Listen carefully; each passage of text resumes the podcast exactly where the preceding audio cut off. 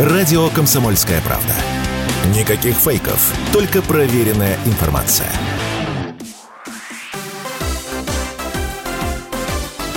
Новости спорта. Петербургский СКА уступил Минскому «Динамо» в овертайме со счетом 1-2 в домашнем матче регулярного чемпионата КХЛ.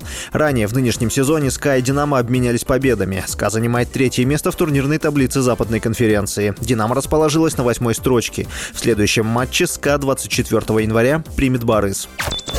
Сербский теннисист, первая ракетка мира Новак Джокович назвал россиянина Даниила Медведева человеком с правильными ценностями. Слова Джоковича цитирует портал tennisuptodate.com. Медведев во время Australian Open рассказал историю о том, как Джокович несколько лет назад взял его с собой в частный самолет, чтобы полететь на матч Кубка Дэвиса между сборными России и Сербии.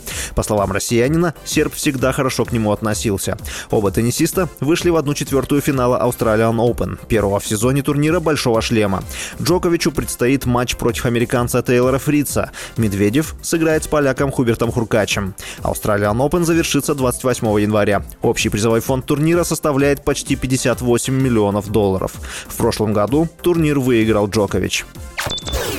Генеральный секретарь Суперлиги Анас Алграри рассказал о желании 20 клубов участвовать в турнире. Алграри заявил, что переговоры велись примерно с 50 клубами, из которых 20 оказались мотивированы проектом. 21 декабря Европейский суд признал действия Международной Федерации футбола и Союза Европейских футбольных ассоциаций против создания Суперлиги незаконными. В Европейском суде заявили, что у ФИФА и УЕФА нет монополии на проведение клубных соревнований в Европе. О создании Суперлиги стало известно в апреле 2020 2021 В ней должны были принять участие 12 европейских топ-клубов. Через несколько дней проект был заморожен из-за блокировки FIFA и УЕФА. С вами был Василий Воронин.